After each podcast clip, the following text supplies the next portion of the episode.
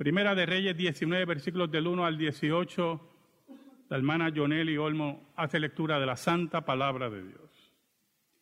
Leemos la palabra del Señor. Acab dio a Jezabel la nueva de todo lo que Elías había hecho y de cómo había matado a su espada a todos los profetas. Entonces envió Jezabel a Elías un mensajero, diciendo, Así me hagan los dioses y aún me añada, si mañana a estas horas yo no he puesto tu persona como la de uno de ellos. Viendo pues el peligro, se levantó y se fue para salvar su vida. Y vino a Berseba, que estaba en Judá, y dejó allí a su criado. Y él se fue por el desierto un día de camino. Y vino y se sentó debajo de un enebro, y deseando morir se dijo, Basta ya, oh Jehová, quítame la vida, pues no soy yo mejor que mis padres. Y echándose debajo del enebro, se quedó dormido y he aquí luego un ángel le tocó y le dijo, levántate, come. Entonces él miró y he aquí a su cabecera una torta cocida sobre las ascuas y una vasija de agua, y comió y bebió y volvió a dormirse. Y volviendo el ángel de Jehová la segunda vez, lo tocó diciendo, levántate y come, porque largo camino te resta. Se levantó pues y comió y bebió y fortalecido con aquella comida, caminó cuarenta días y cuarenta noches hasta Oreb, el monte de Dios. Y allí se metió en una cueva donde pasó la noche. Y vino a él palabra de Jehová, el cual le dijo, ¿qué haces aquí, Elías? Y respondiendo, he sentido un vivo celo por Jehová, Dios de los ejércitos, porque los hijos de Israel han dejado tu pacto, han derribado tus altares y han matado a espada a tus profetas. Y solo yo he quedado, y me buscan para quitarme la vida. Y él le dijo, sal fuera y ponte en el monte delante de Jehová. Y he aquí Jehová que pasaba, y un grande y poderoso viento que rompía los montes y quebraba las peñas delante de Jehová. Pero Jehová no estaba en el viento. Y tras el viento un terremoto, pero Jehová no estaba en el terremoto y tras el terremoto un fuego, pero Jehová no estaba en el fuego. Y tras el fuego un silbo apacible y delicado. Y cuando lo oyó Elías, cubrió su rostro con su manto, y salió y se puso a la puerta de la cueva. Y he aquí vino a él una voz diciendo, ¿Qué haces aquí, Elías? Él respondió, He sentido un vivo celo por Jehová, Dios de los ejércitos, porque los hijos de Israel han dejado tu pacto, han derribado tus altares y han matado espada a tus profetas. Y solo yo he quedado, y me buscan para quitarme la vida. Y le dijo Jehová, ve, vuélvete por tu camino por el desierto de Damasco, y llegarás y ungirás a Asel por el rey de Siria, y a Jehú, hijo de Nimsi, y ungirás por rey sobre Israel, y a Eliseo, hijo de Safat, de Abel, Meola, ungirás para que sea profeta en tu lugar y el que escapare de la espada de Asael, Jehú lo matará, y el que escapare de la espada de Jehú, Eliseo lo matará. Y yo haré que queden en Israel siete mil, cuyas rodillas no se doblaron ante Baal, y cuyas bocas no lo besaron. Amén. Primera de Reyes 19, del 1 al 18. Primera lectura de nuestra liturgia. ¿Quién turba a quién? ¿Quién crea revuelo? ¿Quién es el que ataca las bases? ¿Sabe? Cuando Elías anunció al rey Acab que iba a venir una sequía sin precedentes, la cual incluía que no iba a haber rocío, Acá lo más seguro no lo tomó en serio.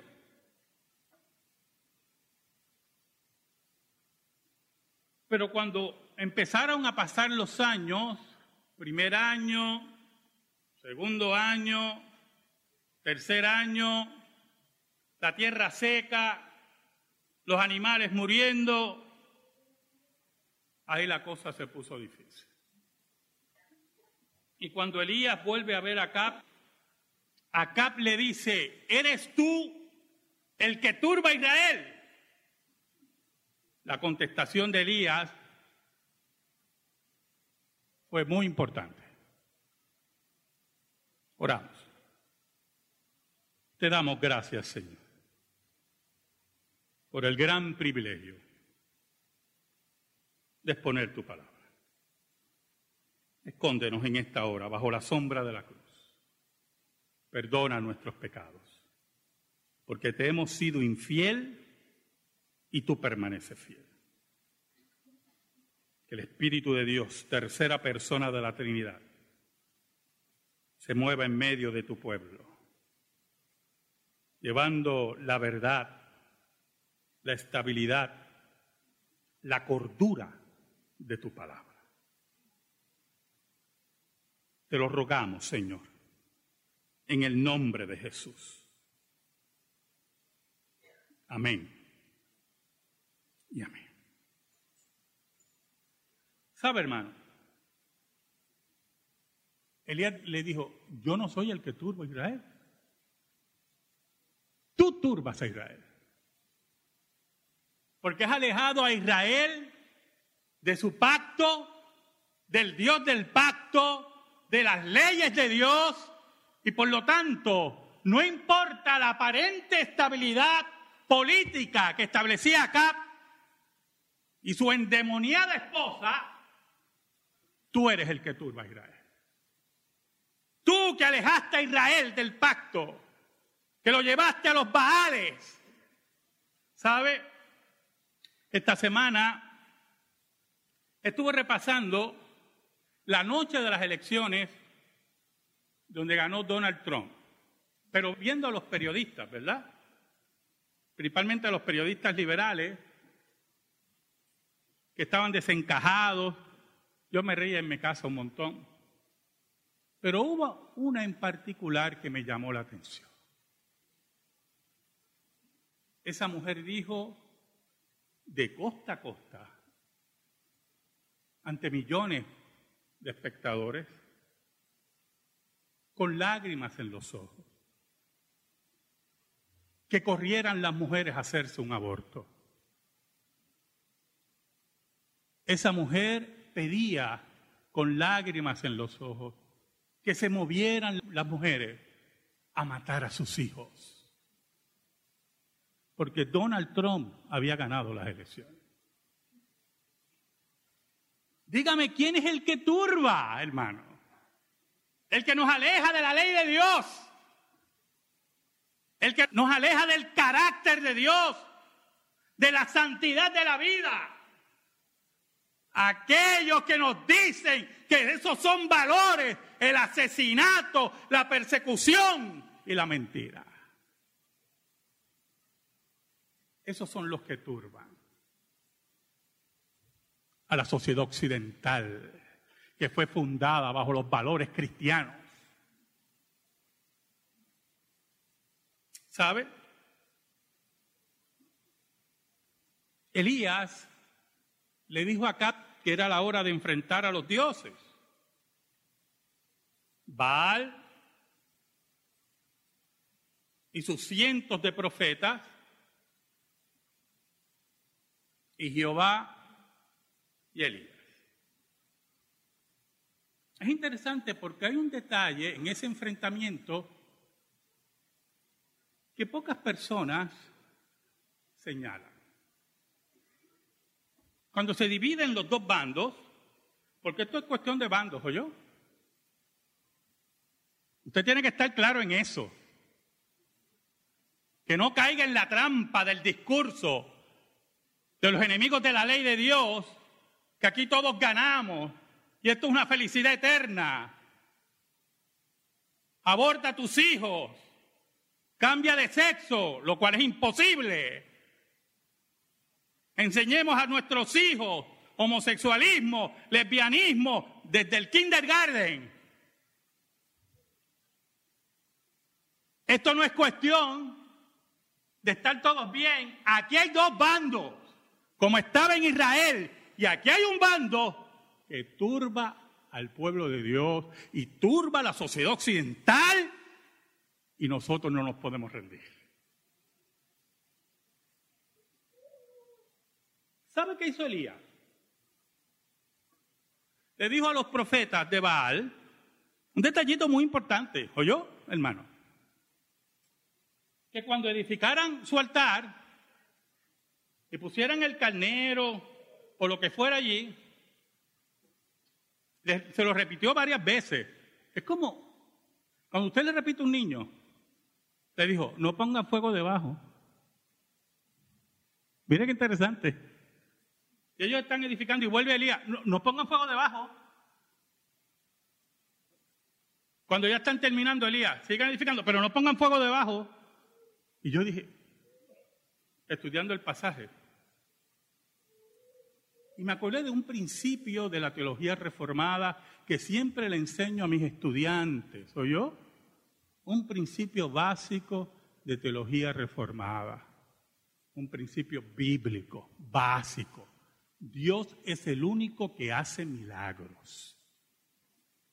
Dios es el único que hace maravillas. Dios es el único que sana. Dios es el único que mata. Dios es el único que enferma. Satanás y sus demonios no tienen ningún poder, no resucitan muertos, ni sanan a ciegos de nacimiento, ni nada. Y como los enemigos de Dios saben eso, entonces tienen que recurrir al truco, al engaño, a la mentira. Y Elías lo sabía. Y por eso le advirtió, no pongan fuego debajo, voy a estar atento al truco, al engaño.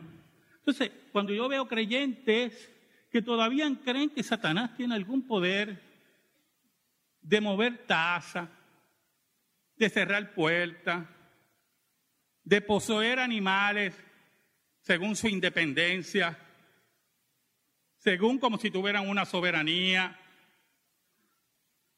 Entonces veo que no entienden el principio bíblico que Dios es el único que gobierna sobre todas las cosas y mueve las cosas y nadie le dice qué haces. Por eso que cuando Elías le tocó, muy importante, edifica el altar de Jehová que estaba caído. Despedaza al animal, le pone leña y manda a que le echen tres veces agua al sacrificio. Hace una zanja alrededor del sacrificio y la primera vez le echan agua. Y la segunda vez le echan agua. Y viene él y dice, no, no, no, no, otra vez, échalo otra vez. Y la tercera vez le echan agua. Dice la Biblia que estaba empapado y todo el surco que había hecho alrededor estaba lleno.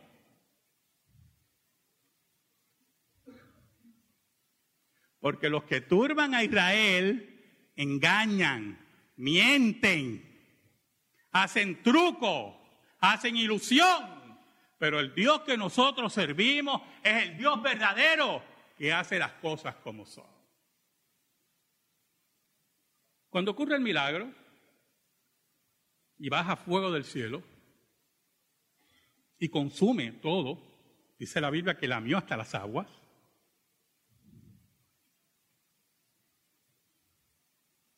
Elías dijo, agarren a los profetas de Baal.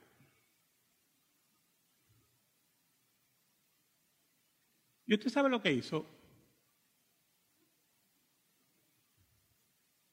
Los llevó al arroyo de Sison y allí Elías personalmente degolló a los 450 profetas de Baal.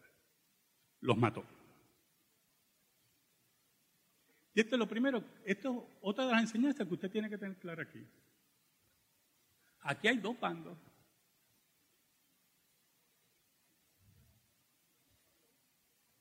Y la verdad no se vende, no se negocia, no se entrega. Pero pasó algo. Acá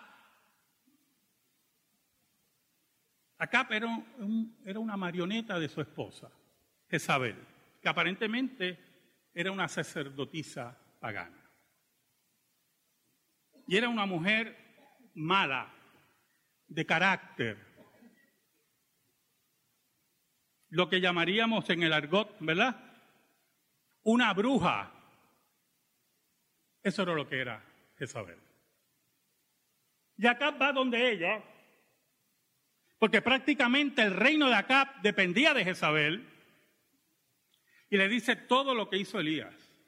Escuche bien, hermano, escuche muy bien. Jezabel sabía muy bien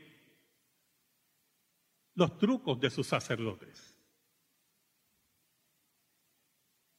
Pero también era una mujer sumamente supersticiosa, idólatra, malvada.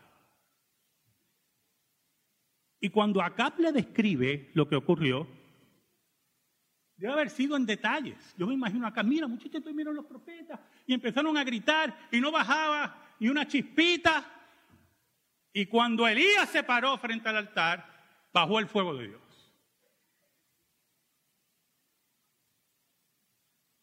Y lamió todo aquello. ¿Sabe algo, hermano? No se le movió. Escuche bien.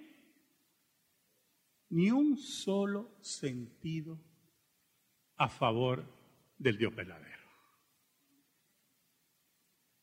no había milagro, no había evento, no había ocurrencia que moviera a Jezabel de su paganismo y su odio al Dios verdadero. Y es otro principio que tenemos que aprender. Dios es el que cambia los corazones. Muchos creen que si traemos testimonios tremendos, y milagros increíbles. La gente va a correr a los altares a convertirse y posiblemente corren a los altares. El miedo hace correr a mucha gente. O si empieza a temblar la tierra, usted no va a correr aquí. Esa puerta va a tener que poner otra. Pero conversión. Conversión. Eso lo hace Dios. ¿Sabe? Ayer estaba viendo una noticia en Noticentro. Una comunidad en Yauco, un vecino había muerto, parece que vivía solo, y ya tenía cuatro días de muerto. Cuatro días, y toda la comunidad olía mal. llegaron los reporteros, todo el mundo así, con la mano en la nariz, yo me reía porque era interesante ver toda una comunidad hablando así. Y parece que el olor era terrible, o sea, el mal olor era terrible. Y con el caos que tenemos en ciencia forense, pues, no me extrañaba. Y yo pensaba, wow, cuatro días nada más. Había un señor que decía, eso ya haber explotado allí. Y uno se imaginaba la escena, ¿verdad, hermano? Y entonces pensé en Cristo y Lázaro. Que le decían al maestro, ya llegue, Señor, ¿por qué dices mover la piedra? Como diciendo, Señor, eh, yo creo que no estás bien. Tu amor por Lázaro no está, te está haciendo pensar mal. Y allí, frente a fariseos, enemigos y amigos, Cristo se proclamó el creador de la vida.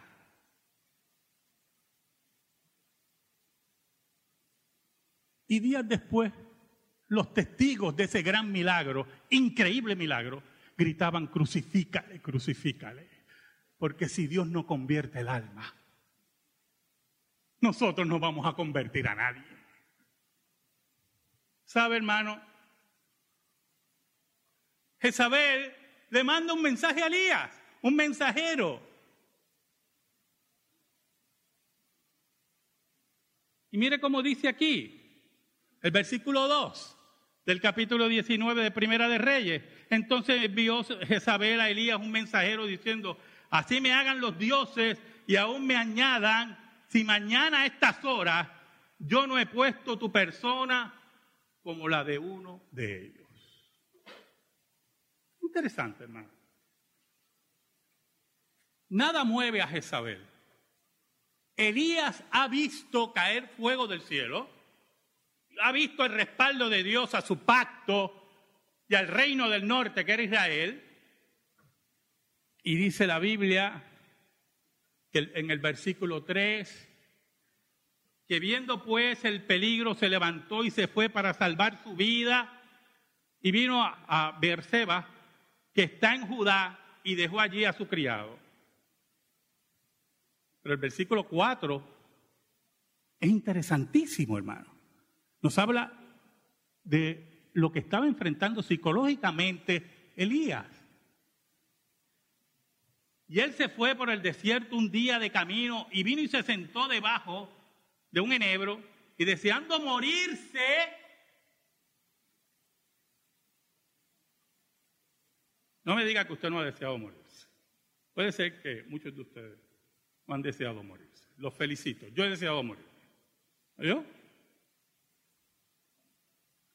El profeta de Dios, el que había resucitado muerto, el que había visto caer fuego del cielo, deseaba morirse. Porque una mujer lo amenazó de muerte. Mediten. Dice, deseaba morirse y dijo, basta ya, oh Jehová, quítame la vida, pues no soy yo mejor que mis padres. ¿Cuántas veces como creyente hemos pasado ese trago amargo? ¿Sabe, hermanos? Escuche bien, hermano. Matar 450 profetas no es nada fácil, ¿oyó? Y le va a sonar muy gracioso, pero no lo digo como gracia, pero es la verdad.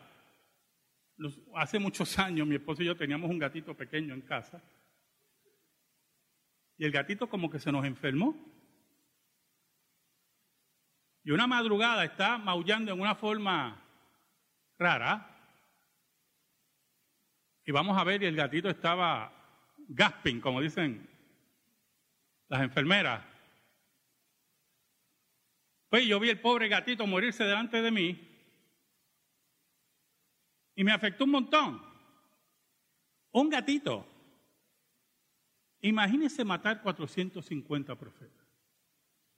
La presión psicológica sobre Elías. El desgaste emocional del profeta de Dios. El desgaste físico. La lucha continua posiblemente en el pensamiento de Elías, escuche bien, posiblemente en el pensamiento de Elías, fuego bajo del cielo, me ayudaron a atrapar a estos 450 profetas, lo hemos eliminado, ya la guerra se acabó aquí. Y de momento, en medio de lo que tú crees es la victoria más grande, se levanta Jezabel para amenazar tu vida. ¿Sabes algo, hermano? Yo te lo he dicho aquí muchas veces, se lo voy a repetir hoy. Aquí no va a haber paz. Los otros días oí un discurso del presidente Obama, del expresidente Obama, y empezaba ese discurso a un grupo de ignorantes, debe ser, diciendo, Estados Unidos no es una nación cristiana. Entonces me estuvo tan raro que dije, déjame oír yo creo en los argumentos del presidente Obama. Deben ser algo muy sólido. Presidente Obama, un hombre muy preparado, abogado, profesor de constitución de los Estados Unidos, pues me imagino que la argumentación debe ser sólida. Y él decía, ¿qué nación cristiana vamos a tener? la que mata a los hijos porque son descendientes a los padres. Y yo no podía creer el comienzo de ese discurso. vamos a prohibir ciertas comidas. Y yo decía, espérate, ¿qué está diciendo aquí este señor? Un desconocimiento total de la escritura, un desconocimiento total del progreso de la revelación, un reto a las raíces de esa nación, a las bases históricas de esa nación, basados en premisas totalmente ignorantes, que no dominan ningún tema sobre lo que estamos hablando. ¿Sabe, hermano? Así es la mentira. Llena de trucos, llena de mentiras y que tergiversa todo. Allí estaba Elías, triste, deseando morirse en medio del calor de Israel, creyendo que había llegado la victoria y se sentía solo, amenazado por una mujer huyendo de esa mujer, pidiéndole a Dios que lo matara. Y dice la Biblia en el versículo 5, y echándose debajo del enebro, se quedó dormido. Y aquí luego un ángel le tocó y le dijo, levántate y come. ¿Sabe, hermano? muchas veces hay que quedarnos quietos. Hay que esperar. Hay que tomar nuevas fuerzas. Dios sabía lo que ocurría en Elías. Mandó a su ángel, lo confortó, lo alimentó. Elías estaba profundamente deprimido. Elías tenía miedo. Elías que creía que se había quedado solo, pero Elías estaba equivocado. No era la hora de huir, era la hora de esperar en Dios. ¿Sabe, hermanos? Elías volvió a dormirse. Y volvió el ángel. Y lo tocó. Y lo alimentó le dio bebida, se fortaleció, fue tranquilizándose, fue fortalecido por Dios y el ángel le dice, come, porque un camino grande te espera. ¿Sabe? Y Elías se dirige al monte de Dios, a encontrarse con Dios, a hablar con Dios. y camina 40 días y 40 noches recordándonos el peregrinaje de Israel, dirigiéndose al monte de Dios. Elías, como figura de Israel, caminando triste, haciéndose muchas preguntas. Y llega al monte de Dios. ¿Y sabe lo que hace Elías? dice el versículo 9. Y allí se metió en una cueva donde pasó la noche y vino a él palabra de Jehová, el cual le dijo, ¿qué haces aquí, Elías? Él respondió, he sentido un vivo celo por Jehová Dios de los ejércitos, porque los hijos de Israel han dejado tu pacto, el Dios del pacto, han derribado tus altares y han matado a espada a tus profetas y solo yo he quedado y me buscan para quitarme la vida. ¿Qué es tener vivo celo por Jehová, hermano? ¿Qué es tener vivo celo por Jehová? Elías lo describe aquí. Número uno, Israel había abandonado el pacto de Dios.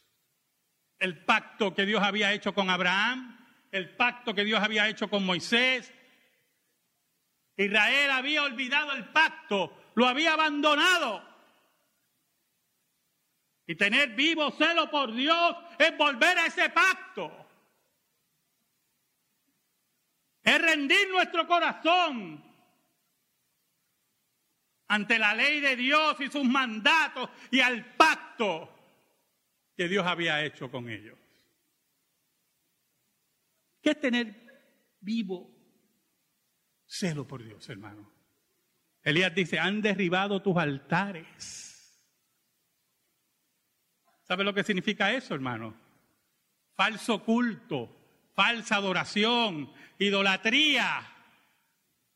Han mezclado el verdadero culto con falso culto y han adorado a los baales y a los dioses. Es hora de restaurar el altar de Dios. ¿Qué es tener vivo celo por Jehová, hermano? Han matado a espada a tus profetas. Han desechado la palabra de Dios. No oyen tus advertencias. No le importa lo que tú le digas. Y asesinan tu palabra en los hombres que Dios ha mandado. Y Señor, por ese celo, Señor, he quedado yo solo. Y me quieren matar también. Vienen unos versículos muy importantes. ¿Sabe? Un hermano me dijo, pastor, usted, sabe que usted dice regularmente los sermones, va así en secciones y dice, esto es muy importante. Y lo repite, esto también es importante. Oiga, y es verdad, es que toda la palabra de Dios es importante. ¿Hay algo que la palabra de Dios no sea importante? Si usted cree eso, se equivocó de iglesia. Mire cómo dice. El versículo 11, hermano. Él le dijo, sal fuera, Elías, sal de ahí. Sal fuera. Deja de esconderte, sal fuera. Sal fuera. Y ponte en el monte delante de Jehová. Entonces dice, y he aquí Jehová que pasaba y un grande y poderoso viento que rompía los montes y quebraba las peñas delante de Jehová, pero Jehová no estaba en el viento. Y tras el viento un terremoto, pero Jehová no estaba en el terremoto. Y tras el terremoto un fuego, pero Jehová no estaba en el fuego. Y tras el fuego un silbo apacible y delicado. ¿Sabe lo que Dios le está diciendo a Elías? ¿Que tú te crees que te has quedado solo? Porque no ves fanfaria. Porque no ves terremotos. No ves la gente corriendo detrás de ti. No ves ruidos y peñas cayéndose y la gente brincando. ¿Tú te crees que te has quedado solo por eso?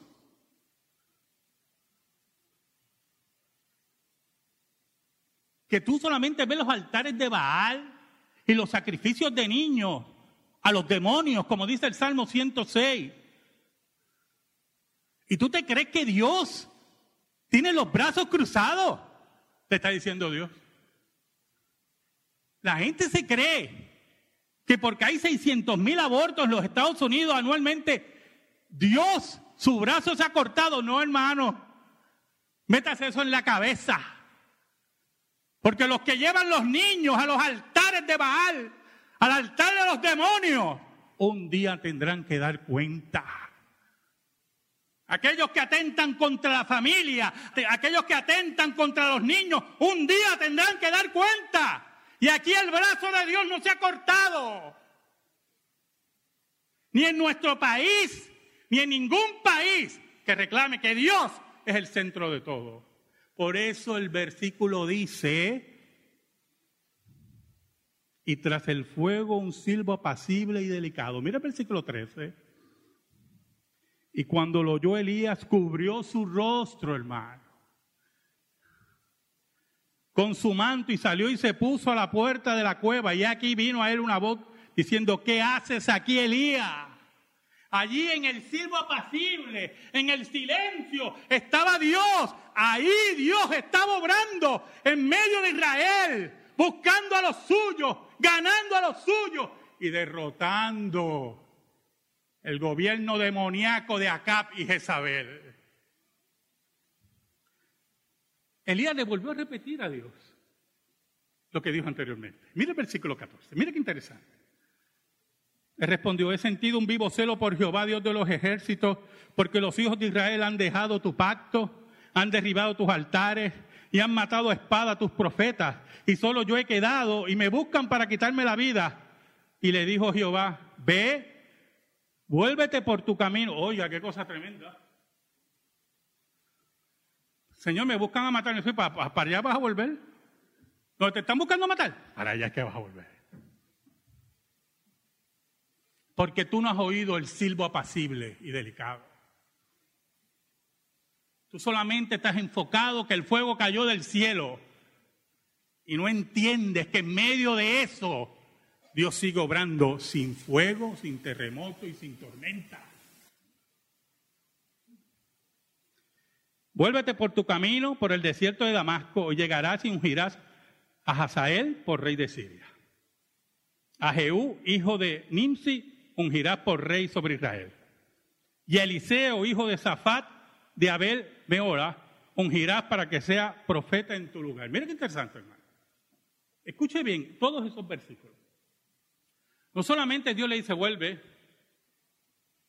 le dice, yo voy a organizar todos los gobiernos. Tú vas a ungir toda esa gente. Pero como, escuche bien, pero como tú no eres de palo, Sigue siendo un ser humano como cualquier otro, como dice Santiago, que Elías era un hombre sujeto a pasiones. Alguien te va a sustituir también. Y vas a ungir a tu siervo Eliseo como tu sustituto. Oiga, y Elías no sentía ninguna envidia de ninguna clase, porque Elías estaba allí para servir al Dios verdadero, para la gloria de Dios, solo para la gloria de Dios. Y voy a organizar todos estos gobiernos. Y mire lo que dice Dios. Y el que escapare de la espada de Asael, Jehú lo matará. Y el que escapare de la espada de Jehú, Eliseo lo matará. Aquí el culto a Baal se acabó, está diciendo Dios. Pero Elías, yo quiero decirte algo más. Y eso se lo digo a ustedes, hermano. Y Dios me lo dice a mí. Cuando digo Dios me lo dice a mí, porque voy a leer la escritura, yo. No he recibido ningún mensaje. Déjeme aclarar eso. Porque esto se oye por radio y después dice, mira lo que dice. Voy a leer la escritura, lo que Dios me dice en la escritura. Ustedes se ríen. Lo que Dios nos dice.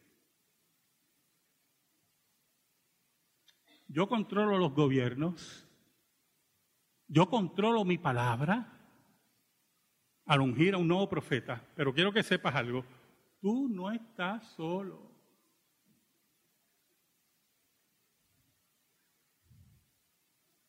Gobiernos impíos que aprueban matrimonio gay, aborto, que buscan aprobar la pedofilia, Es que nosotros no nos podemos quedar callados. Nadie va a tocar nuestros hijos, o yo. Eso es una línea de guerra. Meta eso en la cabeza. Aquí nadie va a tocar a nuestros hijos. Nadie va a tocar a nuestros hijos. Y entiende Elías, versículo 18. Y yo haré que queda en Israel siete mil cuyas rodillas no se doblaron ante Baal y cuyas bocas no le besaron. Estamos solos. Estamos deprimidos. Nos queremos morir. Los gobiernos nos amenazan. Nos ponen falsas leyes. Hablan de valores. Refiriéndose al asesinato, y a la fornicación y a la inmundicia. No, hermano, Aquí hay siete mil rodillas. Aquí no nos vamos a rendir, porque el que pelea con nosotros, el que está dentro de nosotros, es mayor que el que está afuera. Y eso lo tuvo que entender Elías y lo tenemos que entender nosotros. Amén. Gracias te damos, Señor. Que tu palabra, Señor, tu palabra, sea atesorada en nuestra vida y en nuestro corazón. Por Cristo Jesús. Amén. Amén. Estamos en silencio, hermano.